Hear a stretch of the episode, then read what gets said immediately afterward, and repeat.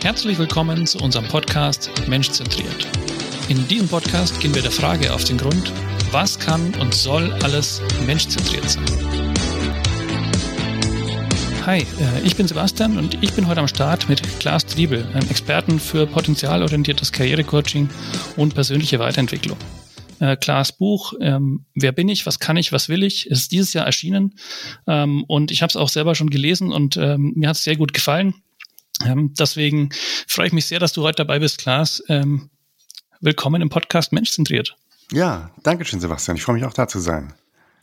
Ähm, jetzt will ich gleich mal versuchen, die, die, die Brücke zu schlagen zwischen äh, deinem Herzensthema mhm. und ähm, dem Podcast Menschzentriert. Ja. Ähm, ist denn Karrierecoaching eigentlich immer menschzentriert? Ähm, oder kann das auch, äh, kann das auch schief gehen? Naja, ich äh, würde sagen, es sollte menschzentriert sein. Ja? Ähm, das Wort Karrierecoaching ist ja nicht ganz einfach. Ähm, man könnte, wenn man das Wort hört, gleich denken, ähm, da ging es immer darum, dass man äh, ja eine steile Karriere macht, dass immer sozusagen irgendwie mhm. ja nicht in die horizontale, sondern in die vertikale gehen muss, dass also bergauf gehen muss. Und äh, wenn man das so verstehen würde, dann wäre es nicht unbedingt menschzentriert, ja, mhm. weil man dann unter Umständen an Bedürfnissen äh, von Menschen vorbeigeht. Und äh, sinnvoll ist aus meiner Sicht aber nur, das so zu betreiben, dass man denkt, okay, ja, stell dir die Fragen, wer bin ich, was kann ich, was will ich und welcher Weg ist für mich der richtige. Und vielleicht ist das gar nicht unbedingt, das kann natürlich auch ein Weg bergauf sein, ja, das ist ja völlig in Ordnung. Es kann ein Weg zu höher, schneller, weiter sein. Da will ich, da will ich gar nichts dagegen sagen. Mhm. Aber es muss nicht unbedingt sein. Ja, das ist ganz, ganz wichtig, wenn man sich diese Fragen stellt. Und von dieser Last kann man sich unter Umständen auch ein Stück weit frei machen, wenn man diese Fragen für sich gut beantworten kann. Das finde ich ja sehr spaßig, weil das ist schon wieder die erste Parallele auch zu unserer Arbeit, wenn wir jetzt äh, die UX von der Software anschauen zum Beispiel. Ja, ja. Es geht um die Bedürfnisse der Menschen. Ja, und mhm. ähm, auch wenn wir, wenn wir im Team zusammenarbeiten, geht es darum, die Bedürfnisse der Menschen gut zu erfüllen. Ähm, wie ist es denn, wenn ich jetzt anschaue, also mir ist es persönlich auch aufgefallen, das wird ganz oft werden so ähm, verschiedene Testverfahren, auch Persönlichkeitstests und so weiter eingesetzt, mhm. ähm, um so eine Baseline zu schaffen für einen, mhm. für einen Coaching oder für eine Weiterentwicklung. Mhm. Ähm, wie bewertest du solche, solche Testverfahren im, im Sinne dessen, tragen die dazu bei, das mehr menschzentriert zu machen oder ähm, was leisten die? Ähm, ich äh, finde Tests spannend, ja, aber ich würde sagen, äh, dass sie oder ich zweifle sozusagen den, den unmittelbaren Nutzen für einen Coaching-Veränderungsprozess mhm. deutlich an. Ja. Ähm, was macht ein Coaching und äh, ja, eine Begleitung bei einer Veränderung von einem Menschen aus? Das ist ganz, ganz wichtig, dass sich da jemand von der Person verstanden fühlt und auf Augenhöhe ähm, man miteinander sprechen kann. Ja? Und beide, ähm, beide Prinzipien, beide Grundvoraussetzungen für äh, so ein Miteinander sprechen werden eigentlich durch so einen Test untergraben. Ja, mhm. ein Test ist intransparent, das ist, deswegen funktioniert er ja auch gut, ja, äh, weil ich sozusagen nicht genau weiß, was ich ankreuze und was dann dabei rauskommt. Ähm, das heißt, ähm, ich bin sozusagen als Tester äh, in einer hierarchischen Position gegenüber demjenigen, der getestet wird. Als ja. Getesteter bin ich demjenigen unterlegen, ähm, bei dem ich den Test mache. Der weiß etwas über mich, auf jeden Fall wird das so behauptet, dass ich nicht weiß. Ja. Mhm. Ähm, und das ist eine komische Voraussetzung für ein Gespräch, was miteinander führt. Ja. Ähm, das andere ist, äh, das, was ich gesagt habe, sozusagen äh, eine ganz, ganz besondere Geschichte davon, dass man sagt, ich bringe mich in Bewegung oder ich entwickle mich oder sowas, ist, dass sich jemand mir zuwendet. Und ähm, wenn sich jemand mir zuwendet, dann braucht es dafür nicht zwischen mir und der anderen Person einen Test. Ja, das ist eigentlich eine, das ist eigentlich ein gewisses, ja, eine gewisse, oder ist nicht über, überbewerten, aber eine gewisse Barriere eigentlich, auf jeden Fall unnötig äh, bei diesem, äh, bei dieser Frage äh, oder bei der Klärung dieser Fragen, wer bin ich, was kann ich, was will ich.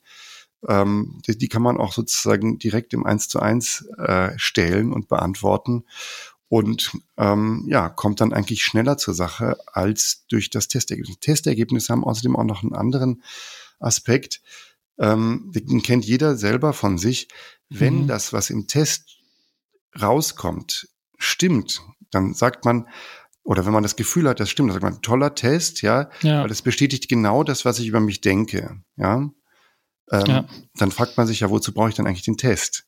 Andere Ergebnis ist, komischer Test, da steht irgendwas drin, was hat gar nichts mit mir zu tun, ja. Mhm. Möglicherweise stimmt das, was da drin steht, aber dann kann ich nichts anfangen, weil es geht an mir vorbei. Also ich, ich glaube, dass dieser Nutzen äh, von Tests für Gespräche weitgehend unreflektiert ist und da so eine Scheinwissenschaftlichkeit reinkommt, die aber gar nicht dem Rechnung trägt, was eigentlich die Leute brauchen und wollen.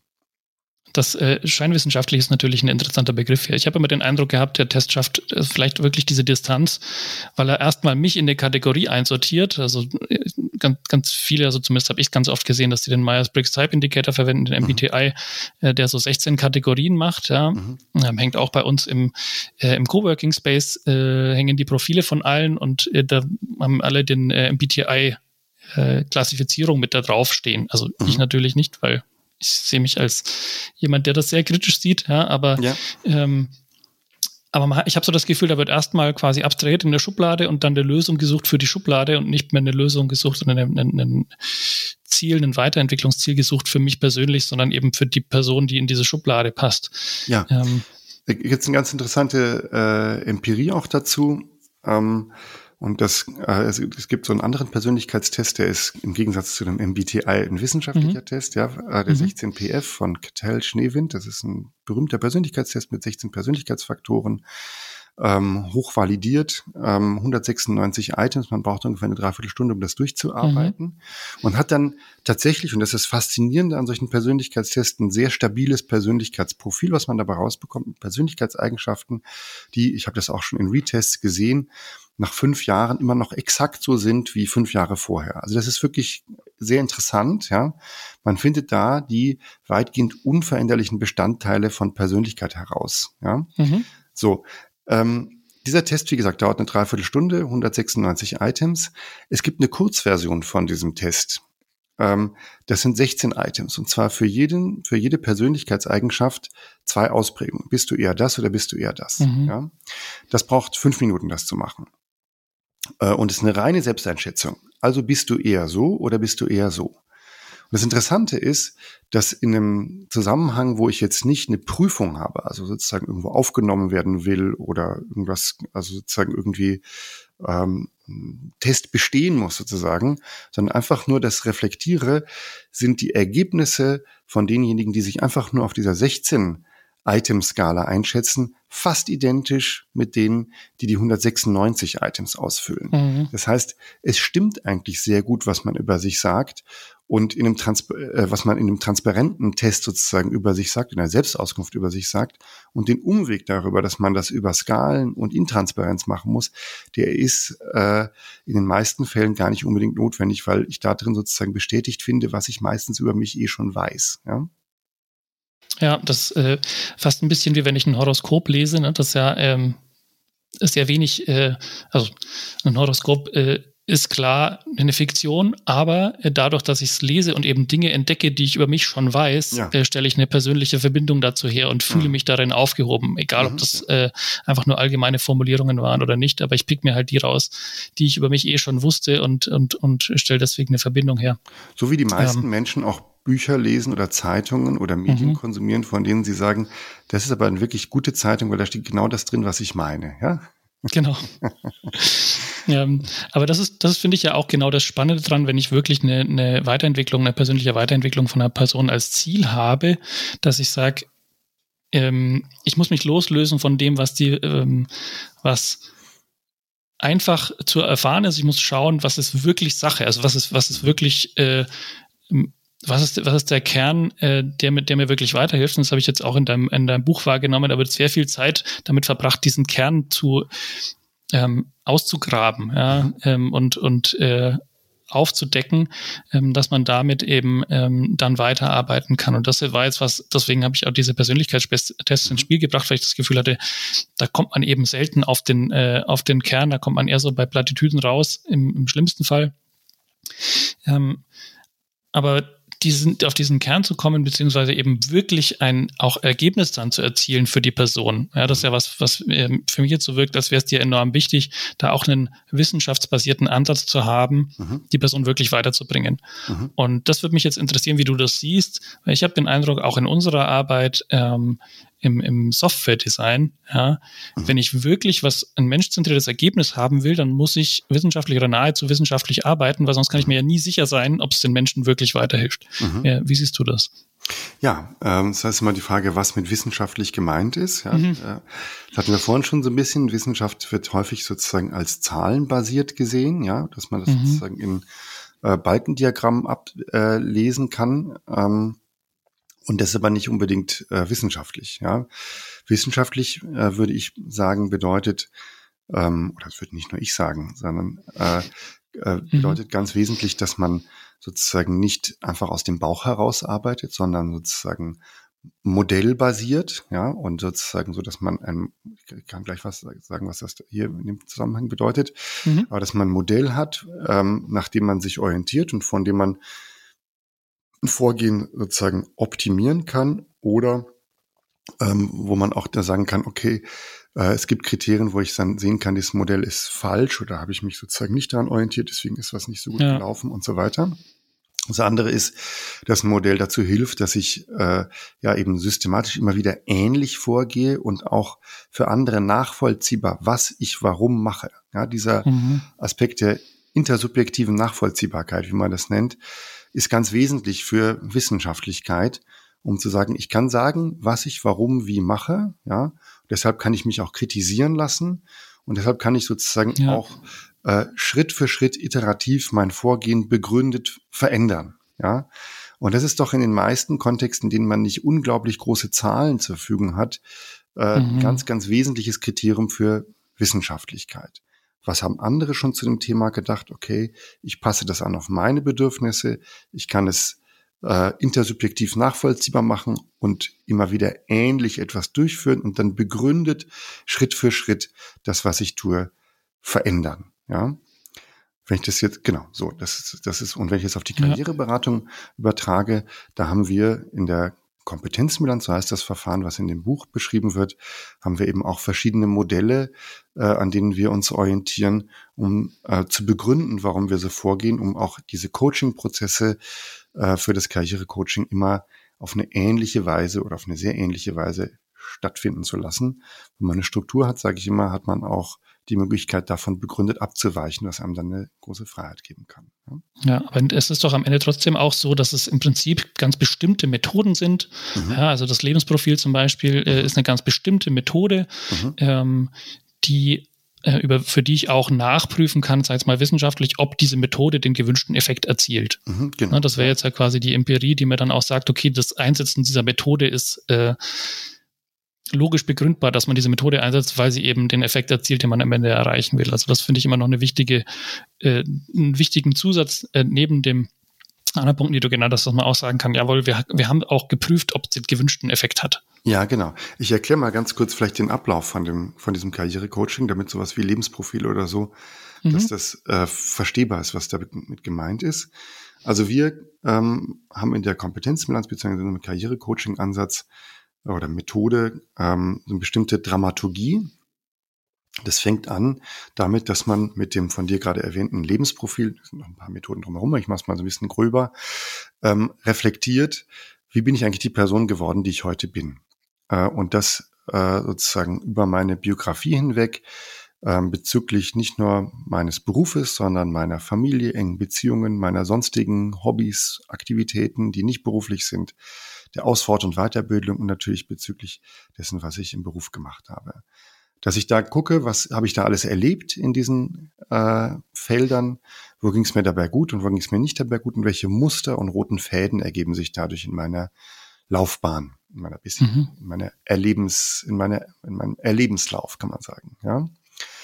Dann äh, richten wir sozusagen den Fokus oder die Lupe auf einzelne Stationen dieser, ähm, dieses Lebens und schauen, was hast du denn da eigentlich ganz genau gemacht? Ja, was hast du also gemacht, als du in diesem Job warst, in diesem Hobby warst? Was ist passiert, als du das erste Mal ausgezogen bist? Was ist ich was? Und äh, wir gucken, welche Fertigkeiten wir da entdecken. Ganz kurz, wenn man in einem Job ist, äh, dann äh, entfernt man sich, je länger man von der Ausbildung entfernt ist, immer weiter von dem, was im Ausbildungszeugnis steht mhm. und macht einfach irgendwas. Ja, ich arbeite bei Interface-Werk und ich mache XY, ja, und das steht in keinem Zeugnis drin, das steht nirgendwo drin. Und wenn ich so ähm, wenn ich gefragt werde, was mache ich denn dann, dann sage ich ja das halt. Ich besitze halt da und frage halt Leute und mache halt bla bla bla. Und ja. das, also die Mutter versteht es nicht, die Oma versteht es gleich zweimal nicht, Opa, also äh, Opa und äh, Vater auch nicht, ja, das ist keine äh, Gender-Geschichte, sondern das verstehen andere Generationen nicht, andere aus anderen ja. Feldern verstehen das auch nicht. So, ähm, das, da werde ich sozusagen ganz konkret, beschreibe das und dadurch äh, sammeln wir ganz viel Material, aus dem heraus wir sagen, okay, da machst du was privat, was du in dem Beruf auch machst, was du auch woanders schon gemacht hast. Und daraus bilden wir sozusagen Kompetenzen. So Schwerpunktfelder von dem, was jetzt dich, sagen wir mal, Sebastian, mhm. im Besonderen ausmacht, wo du sagen kannst, hierzu kann ich mit Überzeugung sagen, das kann ich, das mache ich gerne, kann ich mich mit beiden, beiden fest auf dem Boden hinstellen und sagen, das kann ich und kann es vor mir und vor anderen darlegen, dass ich das gut kann. Ja? Und daraus entwickeln wir dann, dass man sagt, okay, was möchte ich denn damit jetzt in Zukunft anfangen? Was will mhm. ich denn damit jetzt, äh, ja, was habe ich denn damit vor? Was sind meine nächsten Schritte? Was sind meine Träume? Was sind meine Pläne? Auf Basis dessen, wer ich bin und was ich kann, zu entwickeln, ja, was ich als nächstes machen will. Dafür haben wir Methoden für diese einzelnen Schritte ähm, und die ähm, sind, wenden wir sozusagen immer mit dem gleichen Zeitbudget an äh, und äh, immer mit dem gleichen Methodenset. Und dadurch können wir sozusagen ähm, äh, ja, äh, gucken, wo hat was gut funktioniert, wo hat was nicht gut funktioniert, wo kann man da nachsteuern. Und wir haben das lange sozusagen auch äh, wissenschaftlich begleitet, wissenschaftlich begleitet insofern, dass wir die Effekte gemessen haben ähm, und Tiefeninterviews geführt haben. Was passiert eigentlich bei diesen einzelnen Schritten bei dir. Und jetzt will ich nicht zu tief in die Psychologie einsteigen. Da haben wir so bestimmte mhm. Modelle von Employability und psychologischer Wirksamkeit von, äh, von, von Interventionen, von Coaching drin, an denen wir das sozusagen ausrichten und optimieren können, was wir da gemacht haben. Ja, aber das ist natürlich jetzt ein spannender Punkt. Ähm, also wenn du das jetzt so beschreibst vom Ablauf her, wäre das eigentlich was, wo ich jetzt äh, intuitiv denken würde, naja, für wen ist das eigentlich nichts? Also das, das, das, das würde ja fast jedem weiterhelfen, sowas ja. zu machen. Ähm, Gibt es Personengruppen, wo er sagt, na, da bringt Coaching am meisten? Mhm. Das sind immer diejenigen, die ähm, also natürlicherweise einen Anlass haben oder einen mhm. Bedarf haben, ja. Ähm, das sind die, äh, die in der, und das sind dann diejenigen, die in einer äh, Situation sind, wo so eine Art, ja, soll oder kann Bruchstelle in der Laufbahn oder in der Berufsbiografie ist. Das kann sein ähm, am Ende von der Ausbildung eines Studiums. Das kann sein mhm. ähm, nach den ersten Jobs, die man hat. Das kann sein nach einer Elternpause beim Wiedereinstieg. Mhm. Da ändert sich das Zeitbudget manchmal oder häufig. Da ändert sich aber auch häufig das Bedürfnis, was man so an den äh, Job hat. Ja, da hat man eine Zeit lang ja. einiges gemacht, dann sagt man, war jetzt gut, war jetzt toll, aber jetzt habe ich Kinder. Irgendwie hat sich im Wertesystem so ein bisschen was verschoben. Mhm. Ich möchte jetzt was, was anderes machen, wo ich irgendwie ähm, mehr erfüllt davon bin. Das andere hatte mich auch erfüllt, würde mich aber jetzt nicht mehr erfüllen. Ja? Stelle ich ganz häufig fest. Der 40. Geburtstag ist auch sowas, ja, oder 40, 45, 45. ja. Ich kann noch was anderes anfangen, ja, jetzt war es das, jetzt war, war, will ich das jetzt immer weitermachen. Dazu kann ich gleich sagen, dass man auch mit 55 nochmal Sachen neu anfangen kann. Mhm. Aber ähm, das ist doch äh, so äh, in der Mitte des Lebens äh, etwas, wo sich viele auch von, von denen, wie wir es in der Statistik sehen, viele darum da, da interessieren, das zu machen. Jobverlust kann etwas sein, Umstrukturierung im Unternehmen kann etwas sein. Also diese, diese Entwicklungsaufgaben, die sich einem so stellen, wenn sich was verändert, ähm, äh, sind sehr gute Anlässe dafür. Ja, also es sind eigentlich gar nicht bestimmte Personengruppen, sondern es sind eher bestimmte Situationen, wo das, ja, genau. äh, wo das dann am meisten, äh, am meisten bringt. Ja. Ja, wenn ich jetzt aus meiner Perspektive schaue, ja, ich habe ein, äh, hab ein Team von 21, äh, 21 tollen Menschen, die äh, sich zum Glück entschieden haben, mit mir zusammenzuarbeiten zu wollen. Ja. Und ähm, in meinem Interesse ist es jetzt natürlich, äh, auch ähm, einfach, ich denke, für jede Führungsperson in irgendeiner Rolle zu sagen, okay, wie kriege ich denn meinen, wie helfe ich meinen Leuten auf das nächste Level? Ja, wie kriege ja. ich sie ähm, wie kriege ich sie äh, weiter? Wie helfe ich ihnen rauszufinden, auch was sie wollen? Ja, das ist also mhm. diese Kernfrage auch aus deinem Buch, finde ich eine sehr, sehr richtige. Ähm, inwieweit, ähm, sag mal, einfach, wenn ich jetzt heutzutage so in den Arbeitsmarkt reinschaue, inwieweit denkst du, erwarten denn Mitarbeitende auch von ihren Arbeitgebern, äh, dass sie wirklich persönlich weiterentwickeln, ja, und jetzt nicht nur in äh, irgendwelche Schulungen stecken? Ja, wie, wie schätzt du das ein? Also ähm, jetzt müssen wir gucken, was sich äh, sozusagen in der sich anbahnenden Krisensituation mhm. tut, ja, wo sozusagen der Wert Sicherheit möglicherweise wieder eine besondere äh, Bedeutung gewinnt. Ja, das ja. muss man immer sozusagen, die, die, die, diese Wertsetzung schwanken immer so ein bisschen. Grundsätzlich würde ich aber äh, annehmen, oder das lässt sich auch gut zeigen, dass die ähm, Unternehmen, die sich darum kümmern, dass sie, ähm, dass sie ähm, ja, den Menschen, äh, denen sie Entwicklungsperspektiven bieten, mhm. ähm, dass die erfolgreich und innovativ äh, sein werden. Ja, die, ähm, das sieht man auch ganz, ganz klar in der in der in der Start-up-Szene mhm. äh, und in der Scale-up-Szene, sagen wir mal. Ähm, da bieten sich unglaublich viele äh, Entwicklungsmöglichkeiten und äh, viele hoch, höchst talentierte äh, Menschen gehen dorthin, weil sich dort so wahnsinnig, weil sie dort so einen wahnsinnigen Entwicklungsboost ja. bekommen können. So viele Lernmöglichkeiten. Ja, weil es solche Lernmöglichkeiten gibt, die auch nicht unbedingt dann äh, bedeuten, dass man dort äh, hierarchisch unbedingt aufsteigen muss, aber dass man sich so sehr entwickeln kann, mhm. ähm, dass man sozusagen nicht das Gefühl hat, ich bin jetzt hier an der Karrieretreppe, Karriereleiter irgendwie so ganz unten, äh, bei der Allianz oder was weiß ich wo, mhm. in München. Äh, und dann muss ich da eben so und so äh, dahin kraxeln und weiß schon, was ich in den nächsten Jahrzehnten sozusagen vor mir habe, um da rumzukraxeln. Ähm, das ist, das ist sehr, sehr attraktiv äh, für viele, viele äh, Menschen und äh, zieht die besten Talente äh, zu sich. Es gibt diesen schönen Satz, dass man sagt, the war for talents is over, the talents have won. Ja. ja.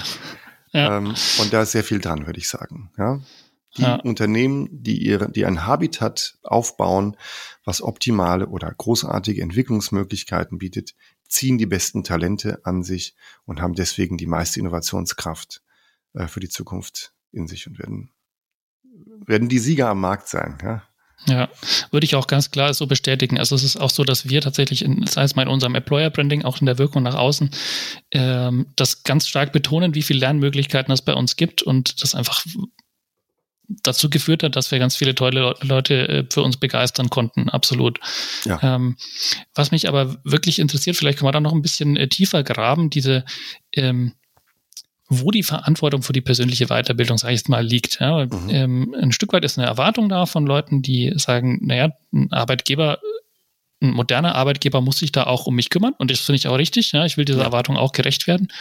Ähm, auf der anderen Seite sehe ich aber auch, dass die ähm, Weiterentwicklung eine ganz stark persönliche Aufgabe jedes Einzelnen ist. Also auch, wenn man jetzt äh, die konkreten Methoden anschaut, die du in deinem Buch beschreibst, mhm. ähm, da sind die Leute sehr, sehr stark selber gefragt und ähm, müssen sehr viel selber erarbeiten, rausarbeiten, weil nur ja. so kommen sie ja auch wirklich weiter, weil sie, nur sie haben ja das Wissen, ähm, was sie alles schon gemacht haben, was sie alles können und wie man daraus äh, ja am Ende auch was sie wollen. Ne? Ähm, nur, das muss aus der Person selber kommen. Ähm, wie siehst du da die Balance? Ähm, also was, was muss man den Leuten selber zumuten, sage ich mal, und was, äh, wie kann ein Arbeitgeber das gut unterstützen? Hm. Wenn du es jetzt auf die Kompetenzbilanz beziehst, ist ganz interessant, eine ganz interessante Rechnung eigentlich, die man da aufmachen kann, ja. Mhm. Ähm, weil, ähm, weil du sagst, in der, in diesem Prozess der Karriere, äh, des Karrierecoachings ähm, da gibt es viele Hausaufgaben, ja. Und es gibt sozusagen Präsenzcoaching von, sagen wir, sieben Stunden etwa, also im Schnitt auf jeden Fall. Mhm. Und äh, in der Eigenarbeit kommt das auch ungefähr so hin. Da wird man auch drei, vier, fünf, sechs, sieben Stunden damit beschäftigt sein, zu Hause sich damit zu, zu befassen, ja. Mhm. Und jetzt habe ich schon gesagt, zu Hause, ja. Ähm, das ist im Grunde ein ganz, ganz guter Schlüssel, dass es, dass gerade wenn es um so etwas so persönlich zugewandtes geht, dass ja. da sozusagen eine, eine, eine äh, Lasten- und äh, ja, Ressourcenteilung dafür irgendwie ganz sinnvoll ist. Das ist etwas, mhm. was der Person wirklich ganz persönlich sehr gut tut und man sich sozusagen dafür die, die Aufwände auch quasi ein bisschen teilen kann. Das finde ich ganz, finde ich ganz sinnvoll, ähm, äh, da sozusagen ähm, ja auf beiden Seiten nicht zu genau auf die Uhr zu schauen, sonst passt das, sonst passt das äh, bei, gerade bei so einem Ansatz nicht so gut. Ja. Mhm. Ja, also würd, ich würde es auch so sehen. Es ist im Prinzip ja eine gemeinsame Aufgabe. Ja? Wenn jetzt genau, jemand in, ja. in, mein Team reinkommt, dann haben wir die gemeinsame Aufgabe, ähm, diese, diese Person weiterzuentwickeln, weiterzubilden, das, die nächsten Level zu erreichen von den Dingen, die eben, äh, die eben für beide Seiten gut passen. Ja, das ist ja auch so, dass ich auch sage, ganz bestimmte Kompetenzen würden mir bei einer Person oder würden dieser Person helfen, zum äh, Firmenerfolg noch mehr beizutragen, sage ich hm, jetzt mal. Genau, Und ja. ähm, das, ist auch ein bisschen aushandeln manchmal, ne? Ja, ja, genau. Und das ist, eine, das ist ein Aushandeln, das ist auch eine, das ist eine, oder ein gemeinsames Vereinbaren, kooperatives mhm. Aushandeln, sagen wir mal, ja. Ja. Ähm, so dass das gemeinsam passt. Ähm, das, äh, am Ende des Tages muss man natürlich dann auch äh, sehen, dass das, dass das, dass die, all diese Dinge keine Selbstzwecke sind, ja. Mhm. Ähm, einerseits erwartet auch äh, der Mitarbeiter, die Mitarbeiterin, ähm, sozusagen, also die, die Bezahlung und die, die Sicherheit äh, und sozusagen den Kontext, in dem mhm. man arbeiten kann. Das ist sozusagen Teil der, der Daseinsvorsorge, für die äh, ArbeitgeberInnen äh, auch verantwortlich sind. Ja. Ähm, und auf der anderen Seite ähm, muss man als Arbeitgeberin auch darauf achten, dass das auch auf den Geschäftserfolg einzahlt. Sonst kann man den ganzen Laden nicht betreiben. Das funktioniert halt einfach sonst nicht. Also das, dafür, das mhm. muss am Ende des Tages muss, muss das natürlich das hergeben. Sonst, sonst sind das, sonst sind das sinnlose, also ne, nicht sinnlose Übungen, aber das ist halt einfach mal der Kontext, in dem man da zusammenkommt. Halt ja, ich meine, das ist normalerweise ergibt sich das ja auch sehr gut. Also in meiner Erfahrung würde ich sagen, immer wenn sich ähm, wenn wir uns gemeinsam angestrengt haben und vor allem natürlich meistens die, die, die Personen aus meinem Team selbst an sich angestrengt haben, sich weiterzuentwickeln. Ähm, wir versuchen dafür die passende Umgebung zu schaffen, ja, aber man, die, das konkrete Lernen passiert natürlich bei der Person selber. Ähm, immer wenn dann ein Level-Up passiert ist, sage ich mal, dann war das auch ein Benefit für die Firma am Ende. Ja, das, ja. Äh, das, das, das ist, glaube ich, gar nicht so schwer, das zu schaffen. Ähm, was ich aber auch ähm, wahrnehmen, um ein bisschen vielleicht noch eine andere Perspektive zu nehmen, weil das äh, finde ich jetzt auch ähm, in der Betrachtung, die, ähm, die du verfolgst, im Lebensprofil habe ich es wahrgenommen, das geht mhm. eben nicht nur auf die beruflichen Aspekte, ja. sondern da kommen auch ähm, ja, das ist, es geht eigentlich um die ganze Person, ja, mhm. und, und, versucht, äh, das aus allen Blickwinkeln zu sehen. Und das ist auch was, wo ich persönlich sage, ähm, viele der Fähigkeiten, die ich jetzt in meinem beruflichen auch mhm. äh, produktiv nutzen kann, kommen eigentlich ursprünglich aus äh, Hobbys. Mhm. Ja. ja.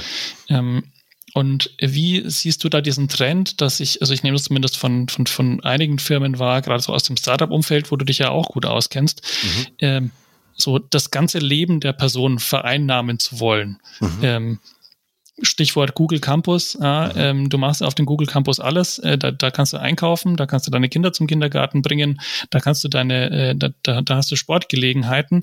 Du bewegst ja. dich nie mehr von diesem Campus runter, kannst dein ganzes Leben dort führen. Ähm, und ähm, das würde ich jetzt als, äh, als, als äh, auf, auf jeden Fall als Dystopie sehen. Ja, ja ich finde es auch ein ähm, bisschen ich, gruselig, ja. Also das ja. würde mir jetzt nicht entsprechen, ja.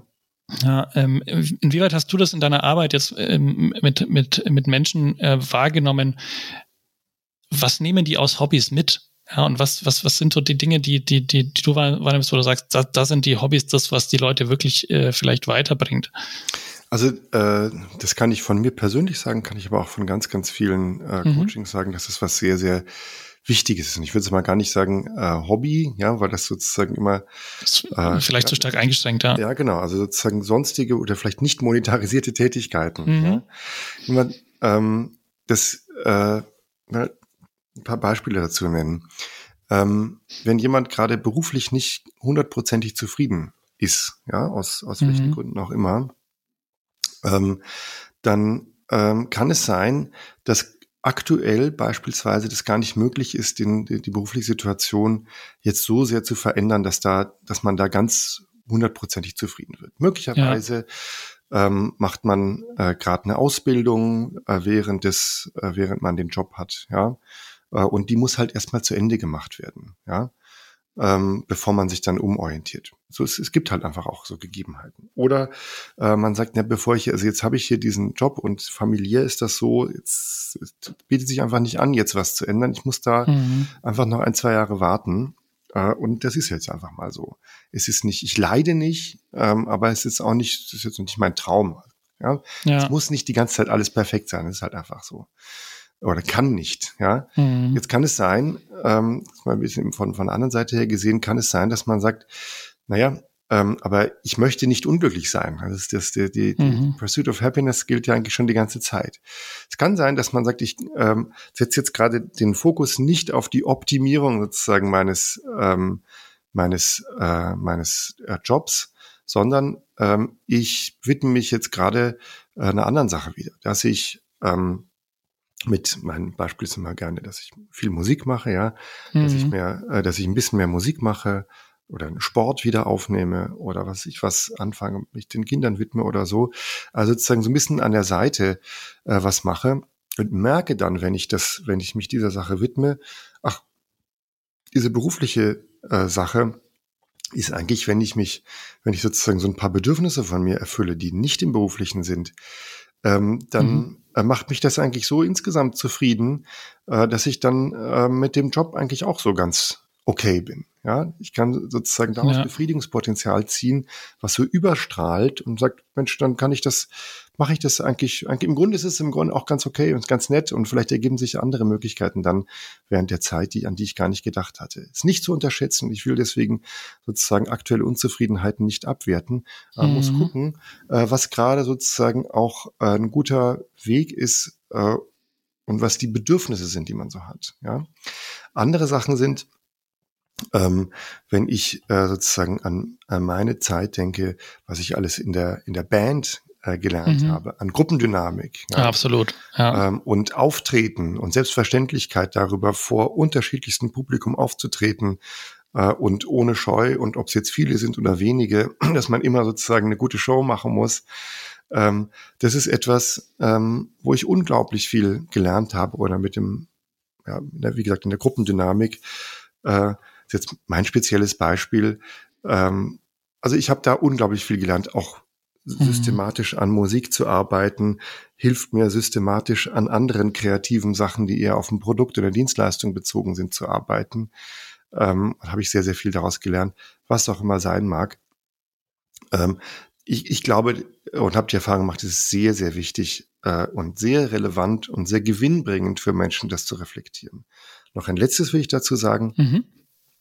Ähm, man betrachtet ja häufig die eigene Biografie, ähm, gerade wenn man sich in die Zukunft orientiert, immer so ähm, daran, was muss ich leisten, was erwarten andere von mir, was sind so ja, Man filtert es nach dem, was im Lebenslauf gut klingt. Genau, ja. Also ein Beispiel jetzt, weil das Lebensprofil äh, eben unser Tool zur äh, zur Bearbeitung der eigenen Biografie angesprochen hast, jetzt schon mehrmals. So häufig ist, dass jemand reinkommt äh, und so über sein eigenes Leben nachgedacht hat und gesagt hat, mhm. hm, also so toll sieht das jetzt nicht aus. Und frage ich, ja, warum denn nicht? Ja. Mhm. Und dann sagen die, ach, also es sind jetzt nicht so viele Auslandsaufenthalte da in meinem Lebensprofil, in meiner Biografie. Ja. ja. Ähm, also so ein äußeres Kriterium, ja, wo man sagt, das wird vielleicht schon mir erwartet, das wollten, das sieht im Lebenslauf gut aus. Und wenn ich jetzt mein Lebensprofil so angucke, dann sind da nicht so viele Auslandsaufenthalte drin, wie sie drin sein könnten, oder wie vielleicht bei anderen da sind. Wenn man mhm. jetzt die, wenn man jetzt so das Wie und Warum von so einer Biografie dann hinterfragt mit diesem Lebensprofil. Also, warum hast du das gemacht? Was war dir dabei wichtig? Wie ging es dir dabei? Ja. Und dann stößt man dann doch auf ein paar Auslandsaufenthalte dabei, ja. Ähm, und ähm, dann schält sich so heraus, dann schälen sich Werte heraus. Ja, dann ja. schälen sich Werte und, und rote Fäden heraus. Und nämlich jetzt bei diesem einen Beispiel habe ich eine Klientin im Kopf, die so reingekommen ist und mit der wir dann, oder die rausgearbeitet hat, ähm, nach, nach so einer Dreiviertelstunde Gespräch darüber, ähm, hat sie rausgearbeitet, ja, zentrale Werte für sie sind Sicherheit und ähm, stabile, langfristige Beziehungen. Ja, dass sie die aufbauen kann und aufbauen möchte und dass sie die ganz besonders wichtig sind, dass sie Entscheidungen in ihrem Leben darauf aufbaut. Ja, so ähm, dadurch hat sich das Thema ähm, mit den Auslandsaufenthalten eigentlich in Luft aufgelöst. Ja, mhm. es gibt einen guten Grund, warum sie nicht so viele Auslandsaufenthalte hat, beziehungsweise mal andersrum. Es gibt einen guten Grund, warum sie Stabilität hat und langfristige Beziehungen, und zwar weil sie das kann und möchte, weil ihr das wichtige Werte im Leben sind, die sie verfolgt. Und ja. ähm, äh, deshalb ist dieser andere Weg der vielen Auslandsaufenthalte etwas, was ihr nicht so äh, gelegen hat, so was anderes präferiert, was anderes deshalb auch gut kann und deshalb einverstanden sein kann, das auch gut vor sich und vor anderen vertreten kann, warum sie auch in Unternehmen zum Beispiel dann, wo sie reingehen möchte, mhm. Stabilität und gute Beziehungen und langfristige Beziehungen pflegen und einbringen kann. Ja, da leitet sich auch eine klare Erwartung quasi an die Zukunft ab. Richtig. Und das ist dann das Ganze total umgedreht. Nicht äh, von außen, was wird von mir erwartet, sondern ja. eben, wer bin ich, was kann ich, was möchte ich deswegen in mein Umfeld, dort wo ich dann arbeite, auch gerne einbringen. Ja? Ja, ich finde das deswegen spannend, weil das so eine, so eine ganz qualitative Arbeit ist. Also ich arbeite ja. wirklich mit den, mit den äh, Leuten an den konkreten Sachen. Ähm, ich versuche nicht zu viel Statistik zu machen und irgendwelche Generalisierungen zu machen. Ähm, das ist auch was, wo ich ähm, vielleicht das als letzten, äh, als letztes Thema für uns, mhm. Ähm, für heute, ähm, wo ich einen spannenden ähm, Aspekt einfach sehe, zum Beispiel, wenn ich auch, ich kriege relativ viele Bewerbungen rein, zum Glück, ja, ja. Und ich habe so das Gefühl, dass Lebensläufe immer so versuchen, bestimmte Boxen zu ticken, weil die einfach formuliert wurden aufgrund von einer externen Erwartungshaltung und mir eigentlich überhaupt nicht helfen zu verstehen, okay, was kann diese Person jetzt wirklich äh, beitragen, weil ich eben nicht diese Innenperspektive kriege, ja. ähm, sondern eine, eine, eine Außenperspektive erfüllt sehe, die bei mir jetzt gar nicht vorliegt. Also ich versuche nicht bestimmte Auslandsaufenthalte oder sonst was abzuklopfen in einem Lebenslauf. Ja. Ähm, und das heißt für unseren Bewerbungsprozess, dass wir eben den auch, sagen wir mal, umgestellt haben auf qualitativ. Ja, wir machen mhm. eigentlich, äh, wir versuchen eigentlich immer die Person als Ganzes zu sehen und ähm, zu sehen, okay, was bringt diese Person jetzt aufgrund ihrer Historie und aufgrund ihrer Interessen und ihres, ihrer Haltung und ihrer Werte äh, mit und kann, äh, kann diese Person zu uns beitragen. Ja. Ähm, das das äh, klingt sehr ähnlich ähm, oder das, das klingt jetzt sehr ähm, ja, nach, nach einem guten Match. Ähm, auch hier menschzentriert zu arbeiten, weil ja. das ist das, wo es am Ende darum geht, ja. Ähm, und ähm, auch in einem Bewerbungsverfahren zum Beispiel geht es ja nicht darum, um jeden Preis zusammen sich einig zu werden, sondern rauszufinden, ähm, passen die Bedürfnisse äh, dieser potenziellen MitarbeiterInnen äh, zu den Bedürfnissen äh, des Unternehmens und, und, und kann man dann ein gemeinsames, äh, gemeinsamen schönen Weg in die Zukunft finden. Also was, was denkst du ähm, zu diesem qualitativ versus quantitativ, sage ich jetzt mal, was ja viele ähm, anders machen, sage ich jetzt mal, gerade auch im Bewerbungsverfahren, aber auch in anderen äh, Kontexten. Ja, da tut man sich natürlich ähm, verhältnismäßig leicht mit einer kleineren Organisation, wo man ja. nicht mit so großen Zahlen von BewerberInnen ja.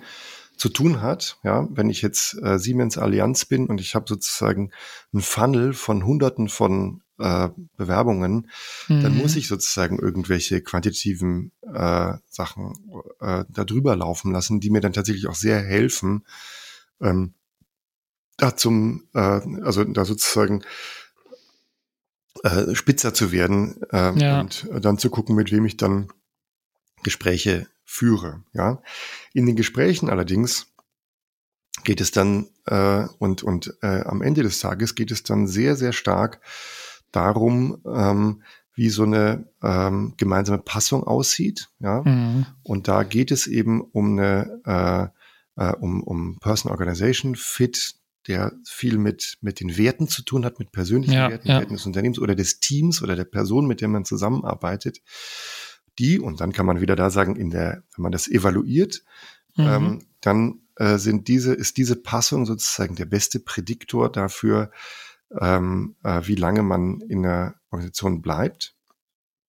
Ähm, und diesen Fit, äh, den kann man aber äh, upfront nicht gut äh, sozusagen ähm, in, in, der, in den in meisten Organisationen einfach durch einen Test oder was rausfinden. Ja, der ist quantitativ ganz schwer zu erfassen. Ne? Richtig, ja, genau. Also dann kann man sozusagen, den, den kann man im gemeinsamen Gespräch über gemeinsame Interessen, über eine persönliche ja. Passung sozusagen herausfinden. Und dann kann man sagen, wie ist denn dein Gefühl dazu, wie das passt? Ja, und dann kann man sozusagen, äh, kann man aus dieser Passung, aus dieser Passungsmessung äh, dann im Nachhinein äh, schauen, äh, wie lange das gepasst hat. Aber das ist ganz schwer herauszufinden, ja. Mhm. Ähm, und ganz schwer zu, zu quantifizieren.